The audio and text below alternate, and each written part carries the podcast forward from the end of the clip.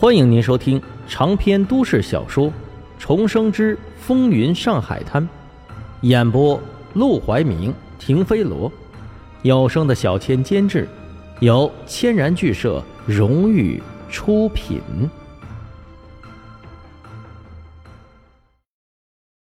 第八十七章，一条大黄鱼。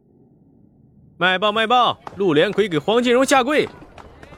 卖报的小童。背着一袋子报纸，满街的大声吆喝。卖出去几分之后，忽然就看到两个男人满脸凶恶的朝他冲了过来。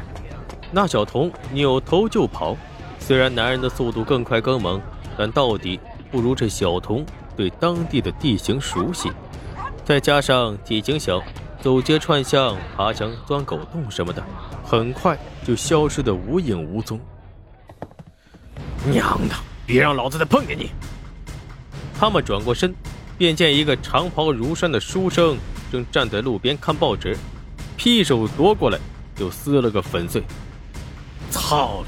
谁敢在公共租界看这份报纸，老子就打断你们的狗腿！说着，他们便抬手把那个书生暴揍了一顿，这才气哄哄的离开。旁边茶楼里几个看客抻直了脖子看了会儿热闹。眼见人走远了，这才坐下来，一边喝茶一边聊天。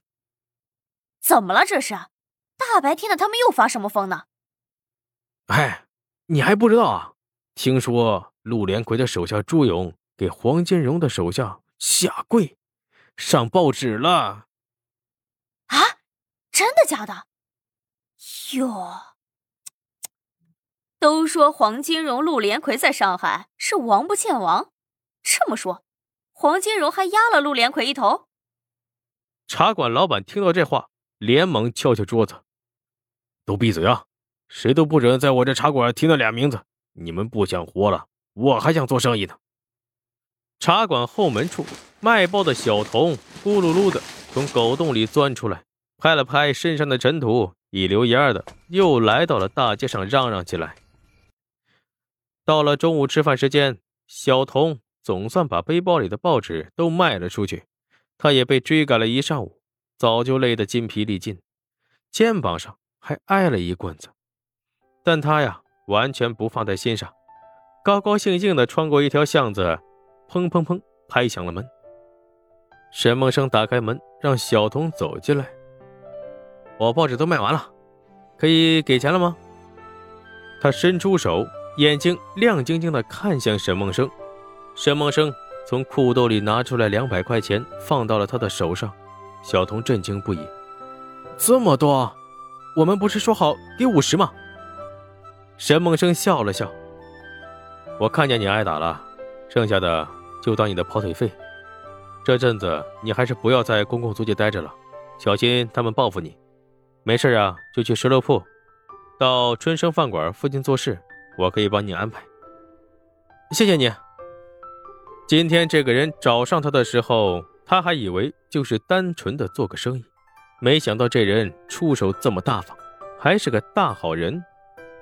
不过他还是笑着摆了摆手，不过不用了，他们抓不着我的。说完，他抬手抹了把鼻涕。我走了，以后有活就去南门口找我就行，我一般早上七点到九点都在那。沈梦生看着小童穿着草鞋啪嗒啪嗒走远的身影，不禁一笑。这年头，连七八岁的小孩都得出来干活养活自己。他走到街头，随便往一个地方一站，都能听到旁边传来稀稀疏疏讨论黄金荣和陆连魁那事儿的声音。可以说，这一次陆连魁是吃了个大闷亏，也不知道。他现在是作何心情啊？巡捕房里，几个巡警胆战心惊的站在楼梯上，听着总督办公室里凄里哐啷的声音，吓得是浑身哆嗦。他们都知道陆连魁是在气什么，可谁都不敢上去劝呢。不一会儿，朱勇来了，走到楼梯上，眼见几个巡警没发现他，还挡在他的面前，没好气的。一脚踹了过去，哎呦！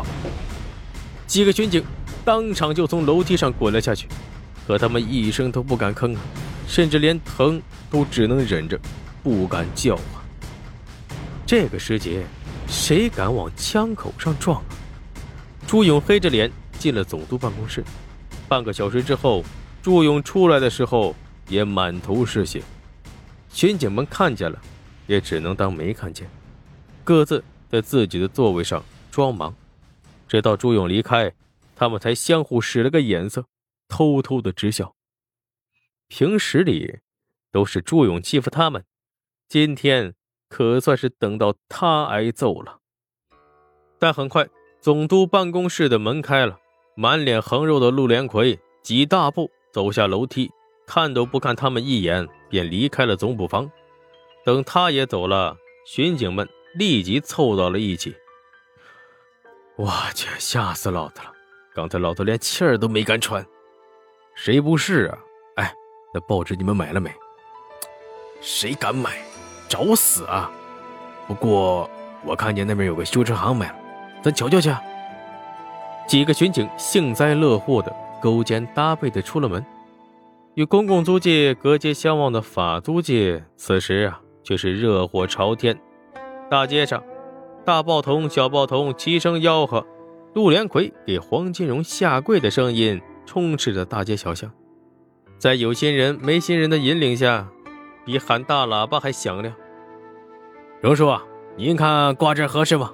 这照片上是我，把我照片挂您办公室，我有点当不起啊。黄振义拿着用相框裱好的照片，笑的是又高兴又有些心虚。黄金荣却呵呵笑着：“没关系，挂起来吧。那上面不但有你，还有朱勇，这没什么合适不合适，能让我高兴就最合适。”好嘞。听到他这么说，黄振义当即也不再墨迹，痛痛快快的把相框挂到了墙上，旁边还挂着一个更大的相框，里面贴着一张报纸的头版头条报道。硕大的“陆连魁给黄金荣下跪”的字样，异常的显眼。黄金荣怎么看怎么满意，和陆连魁明争暗斗这么多年，他总算打了个漂亮的大胜仗，而且啊还不费一兵一卒。老黄，这事儿啊你办的不错。说着，他朝达子使了个眼色，达子立即翻出来一个皮箱。放到了桌子上，黄振义呵呵笑着走过去，打开皮箱一看，里面装了满满一箱子钱。除此之外，还有三条黄鱼，而且还是大黄鱼。这荣叔啊，给您办事都是应该的，这就不必了吧？让你拿着你就拿着，我知道阿生在这里面出了不少力。你也别太小气，这样的手下该讲就讲，别寒了他们的心。既然黄金荣都亲自开口了，黄仁义自然不敢怠慢，一口应下来，提着皮箱回去。左思右想，一会儿拿出来几沓子钱，一会儿又把钱放回去。最后，当沈梦生过来的时候，他直接拿出来一条大黄鱼。这个你收着吧。